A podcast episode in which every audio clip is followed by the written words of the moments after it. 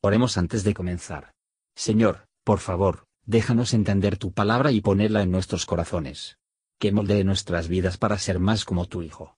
En el nombre de Jesús preguntamos. Amén. Capítulo 12 Y una grande señal apareció en el cielo, una mujer vestida del sol, y la luna debajo de sus pies, y sobre su cabeza una corona de dos estrellas y estando preñada, clamaba con dolores de parto y sufría tormento por parir. Y fue vista otra señal en el cielo, y he aquí un grande dragón bermejo que tenía siete cabezas y diez cuernos, y en sus cabezas siete diademas. Y su cola arrastraba la tercera parte de las estrellas del cielo, y las echó en tierra. Y el dragón se paró delante de la mujer que estaba para parir, a fin de devorar a su hijo cuando hubiese parido y ella parió un hijo varón, el cual había de regir todas las gentes con vara de hierro, y su hijo fue arrebatado para Dios y a su trono. Y la mujer huyó al desierto donde tiene lugar aparejado de Dios, para que allí la mantengan mil doscientos y sesenta días. Y fue hecha una grande batalla en el cielo. Miguel y sus ángeles lidiaban contra el dragón, y lidiaba el dragón y sus ángeles, y no prevalecieron, ni su lugar fue más hallado en el cielo. Y fue lanzado fuera aquel gran dragón, la serpiente antigua, que se llama Diablo y Satanás, el cual engaña a todo el mundo, fue arrojado en tierra, y sus ángeles fueron arrojados con él. Y oí una grande voz en el cielo que decía, Ahora ha venido la salvación, y la virtud, y el reino de nuestro Dios, y el poder de su Cristo porque el acusador de nuestros hermanos ha sido arrojado, el cual los acusaba delante de nuestro Dios día y noche. Y ellos le han vencido por la sangre del Cordero y por la palabra de su testimonio, y no han amado sus vidas hasta la muerte. Por lo cual alegraos cielos y los que moráis en ellos. Ay de los moradores de la tierra y del mar, porque el diablo ha descendido a vosotros, teniendo grande ira, sabiendo que tiene poco tiempo.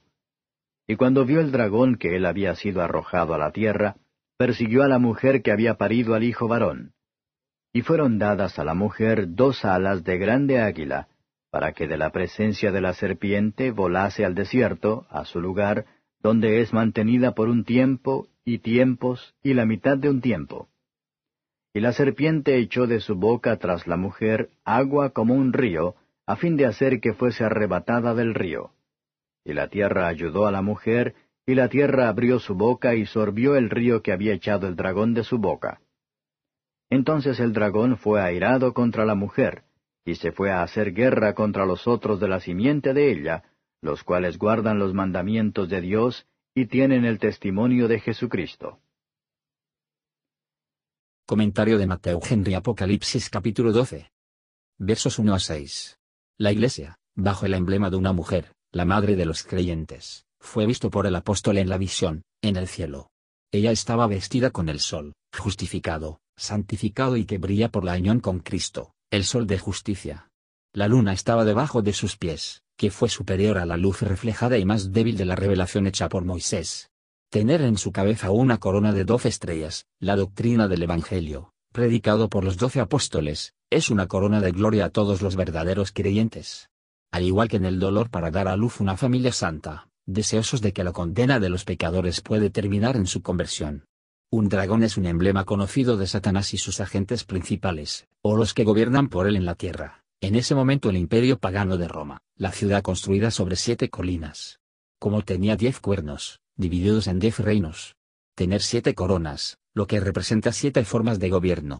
Como dibujar con su cola una tercera parte de las estrellas del cielo, y haciéndolos echar por tierra, perseguir y seducir a los ministros y maestros. Como vigilante para aplastar la religión cristiana, pero a pesar de la oposición de los enemigos, la Iglesia dio a luz un tema de hombres de profesores verdaderos y fieles, en los que Cristo era verdaderamente formó de nuevo, incluso el misterio de Cristo, para que el Hijo de Dios, que debe regir las naciones, y en cuyo miembros de su derecho participar de la misma gloria. Esta bendita descendencia fue protegida de Dios. Versos 7 a 11. Los intentos del dragón no tuvieron éxito en contra de la Iglesia, y fatal para sus propios intereses. La sede de esta guerra estaba en el cielo, en la Iglesia de Cristo, el reino de los cielos en la tierra. Las partes Cristo, el gran ángel del pacto, y sus fieles seguidores, y Satanás y sus instrumentos. La fuerza de la Iglesia está en tener al Señor Jesús por el capitán de su salvación. La idolatría pagana, que era la adoración de demonios, fue lanzado fuera del imperio de la propagación del cristianismo. La salvación y la fortaleza de la Iglesia, son sólo para ser atribuido al rey cabeza de la Iglesia. El enemigo conquistado odia la presencia de Dios, pero él está dispuesto a aparecer allí, para acusar a la gente de Dios. Cuidemos de que le demos motivos para acusarnos, y que, cuando hemos pecado, nos vamos antes de que el Señor, condenemos a nosotros mismos, y nos comprometemos a nuestra causa a Cristo como nuestro abogado. Los siervos de Dios han vencido a Satanás por la sangre del Cordero, como la causa. Por la palabra del testimonio de ellos, la poderosa predicación del Evangelio es poderoso, a través de Dios, para derribar fortalezas. Por su valentía y paciencia en los sufrimientos, no han amado sus vidas también pero podrían establecerlos en la causa de Cristo. Estos fueron los guerreros y las armas con las que el cristianismo derrocó el poder de la idolatría pagana, y si los cristianos hubieran continuado luchando con estas armas, y como estos, sus victorias hubieran sido más numerosos y gloriosa, y los efectos más duraderos. Los redimidos vencido por una sencilla confianza en la sangre de Cristo, como el único fundamento de sus esperanzas. En esto hay que ser como ellos. No debemos mezclar cualquier cosa con esto. Versos 12 a 17. La Iglesia y todos sus amigos bien podrían ser llamados a alabar a Dios por la liberación de la persecución pagana, aunque otros problemas la esperaban. El desierto es un lugar desolado y lleno de serpientes y escorpiones, incómodos y tienen necesidad de disposiciones, sin embargo, un lugar de seguridad, así como donde uno puede estar solo. Pero siendo así retirado no podía proteger a la mujer. El torrente de agua se explica por muchos en el sentido de las invasiones de los bárbaros, por el cual se vio abrumado el imperio de Occidente, para los paganos alentado a sus ataques, con la esperanza de destruir el cristianismo. Pero los hombres impios, para sus intereses mundanos, protegidos de la iglesia en medio de estos tumultos, y el derrocamiento del imperio no ayudaron a la causa de la idolatría. O bien, puede ser destinado a una inundación de error, por lo que la iglesia de Dios estaba en peligro de ser abrumado y llevar. El diablo, derrotado en sus diseños sobre la Iglesia, vuelve su rabia contra las personas y los lugares. Ser fiel a Dios y de Cristo, en la doctrina, el culto y la práctica, expone a la ira de Satanás, y lo hará hasta que se destruyó el último enemigo. Gracias por escuchar y si te gustó esto, suscríbete y considera darle me gusta a mi página de Facebook y únete a mi grupo Jesús Answers Prayer.